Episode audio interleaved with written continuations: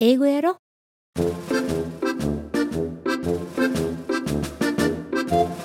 ヤッホー英語音読今週も始まりました。コア英語教室大阪天満校から番組担当イボンヌがお届けしております。本日は醜いアヒルの子第16回です。では早速今日の課題音声を聞いてみましょう。どうぞ。One day the sun felt very warm, and flowers were springing up all over the meadows. It was spring again. He spread his wings, and suddenly he knew that he'd become much stronger. He made his way to a beautiful garden. The trees were in bloom, and a lovely pond stretched out before him. In the pond were three beautiful swans. He recognized them at once and said to himself, I'll go to the beautiful birds and let them kill me. I am so ugly, they certainly would not want me around. But it is better to be killed by them than to suffer through another winter. 続いてリピート練習ですどうぞ One day the sun felt very warm, and flowers were springing up all over the meadows. It was spring again. He spread his wings, and suddenly he knew that he had become much stronger. He made his way to a beautiful garden. The trees were in bloom, and a lovely pond stretched out before him. In the pond were three beautiful swans. He recognized them at once and said to himself, I'll go to the beautiful birds and let them kill me. I am so ugly. They certainly would not want me around. But it is better to be killed by them than to suffer through another winter.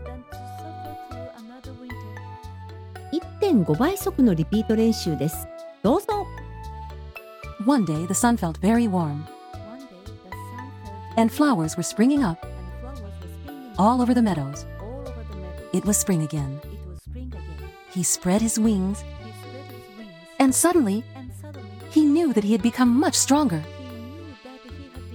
He made his way to a beautiful garden. The trees were in bloom, and a lovely pond stretched out before him. In the pond were three beautiful swans. He recognized them at once and said to himself, I'll go to the beautiful birds and let them kill me. I am so ugly. They certainly would not want me around.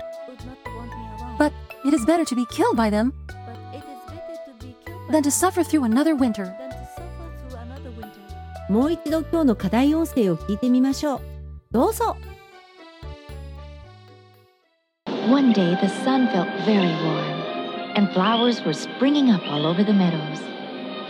It was spring again. He spread his wings, and suddenly he knew that he'd become much stronger. He made his way to a beautiful garden. The trees were in bloom, and a lovely pond stretched out before him. In the pond were three beautiful swans. He recognized them at once and said to himself, I'll go to the beautiful birds and let them kill me. I am so ugly, they certainly would not want me around. But it is better to be killed by them than to suffer through another winter.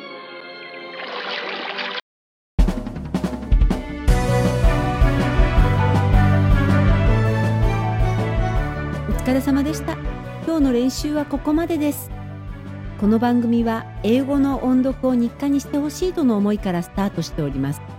毎週金曜午後9時に新しい課題を配信いたします。どうぞ毎週いいえ毎日音読練習を続けてくださいね。来週は醜いアヒルの子第17回です。どうぞお楽しみに。週末ウォーキングを始めて3週目。歩くことに少し慣れてきたのでお供の音楽リストを大きく変えてみました。せっかく30分も歩くのだからここで勉強しない手はないななんて真面目な私思っちゃったんですよね。ということで音楽のプレイリストにシャドーイング教材を挟み込みました。いつもサザンの音楽を聴きながらやっていたのですが今回こんなプレイリストを作ってみました。サザンサザンシャドーイング教材。サザンサザンシャドーイング教材サザン。これでだいたい30分くらいになるんで。すで声に出して歌うんです。最初流れるのサザンですからね。そして声に出してシャドーイングするんです。ちょっと変な人みたいなんですけれどもすれ違う人追い越していく人との接点はほんの一瞬ですから問題ありません。全然恥ずかしくなんてありません。えこれ私だけ？早朝の澄んだ空気青空の下でのシャドーイング最高です。机の前でラジカセを見ながら暗くやるのとは大違い。とってもいい気分ですよ。皆さんもウォーキングしながらヤッホーで英語音読やってみてはいかがでしょうかね。ではでは今日はこの辺でまた来週も待っていますね。一週間お元気にね。